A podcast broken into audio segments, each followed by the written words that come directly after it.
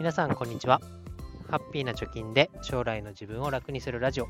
ハピチョキ今日もやっていこうと思います。このラジオでは子どもの教育費を10年かけて貯金ゼロから1000万円までブログで稼いでみせるぞということをテーマに発信をしております。具体的にいくら貯まっているかとかどういう方法で貯めているかということについてはブログの記事にアップしておりますので、ぜひプロフィール欄からブログの方を覗きに来てみてください。えー、今日のテーマは、えー、物量イコールお金の量である理由ということについて話したいと思います。よく言われていることで、えー、冷蔵庫がシンプルな人、中身がすっきりしていて、どこに何が入っているかを把握しやすい状態になっている人っていうのは、家計もシンプルだよね、みたいなことが言われます。まあ、机が綺麗な人は心が綺麗になってるとか、なんか会社でごちゃごちゃの机の中でいつも書類探してる上司とかいますけど、まあ、そういう人は家計も、えー、なんだ複雑なんだろうな、みたいな感じですかね。で、なんでこう、シン冷蔵庫の中がシンプルな人は家計もシンプルって言われるかというと、まあ、冷蔵庫の中のものは、まあ、お金を払って購入したものであって、まあ、値札が貼ってないだけでね、えー、お金と交換したものだよと。イコールお金が冷蔵庫に入ってるみたいなもんだよと。それを、まあ、把握しやすくして、どこに何があるか分かるようにして、で、整理整頓しているっていうことは、つまり効率よく、無駄なく消費できる状態になっているということで、お金も効率よく使えている、無駄がない状態になっているよということの例えとして言われるみたいです。まあ、実際そうだよなっていう感じですよね。で、私も、うーん、お金をね、貯めるとか、投資をするみたいな意識をするようになってから、身の回りがきれいに整頓できるようになったなっていうのは実感があります。で、なんだろう。お金をね、払って物を買うで、物を集めるわけじゃないけど、なんかこう、物が周りにごちゃごちゃしてるとかね、タンタンスに入りきらない量の服を買ってる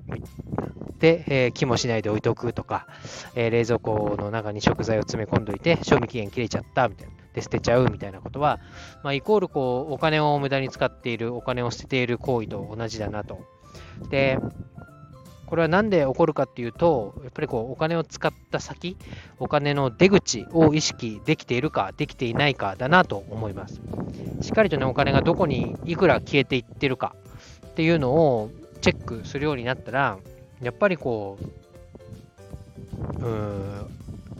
食べきれなくて食材を捨ててしまった時とかっていうのはあ買い方が間違っていたなとか、えー、計画をもっと慎重に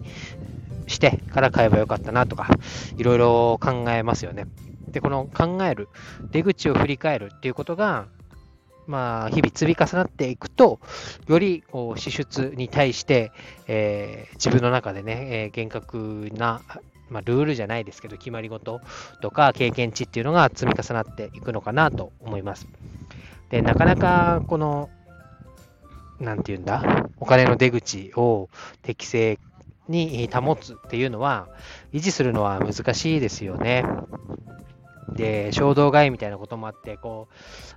なんだろう、ストレスの逃げはけ口をお金で解決するみたいな、えこともあったり、あとはついついこう値段の安さに負けてしまって多く物を買ってしまうみたいなこともあると思います。ただ、あそうなった時もね、時々こう定期的に家計簿を振り返ったり、冷蔵庫に賞味期限が近いものはないかとか、過ぎたものがないかっていうのを確認することによって、一旦こうお金の使い方もリセットできる、振り返りをきちんとできるっていうので、また新しくね、最適化したお金の使い方ができるようになるんじゃないかなと思います。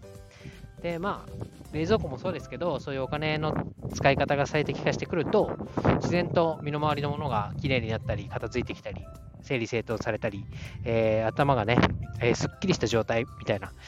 ものがない、ごちゃごちゃしてない状態で気持ちよく行動することができるようになりますよね。で、ちょうど今、お盆休み明け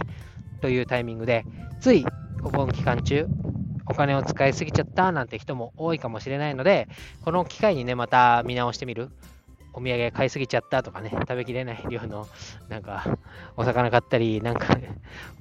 サービスエリア行くといろんな瓶詰めの美味しそうな味噌、肉味噌みたいなのとかね、いろいろ売ってますよね。バームクーヘンとか甘いものからね、えー、しょっぱいものまでいろんなものが売ってて、今冷蔵庫がパンパンみたいな人もいるかもしれませんが、それが一旦落ち着いたら、またこうリセットじゃないですけど、シンプルな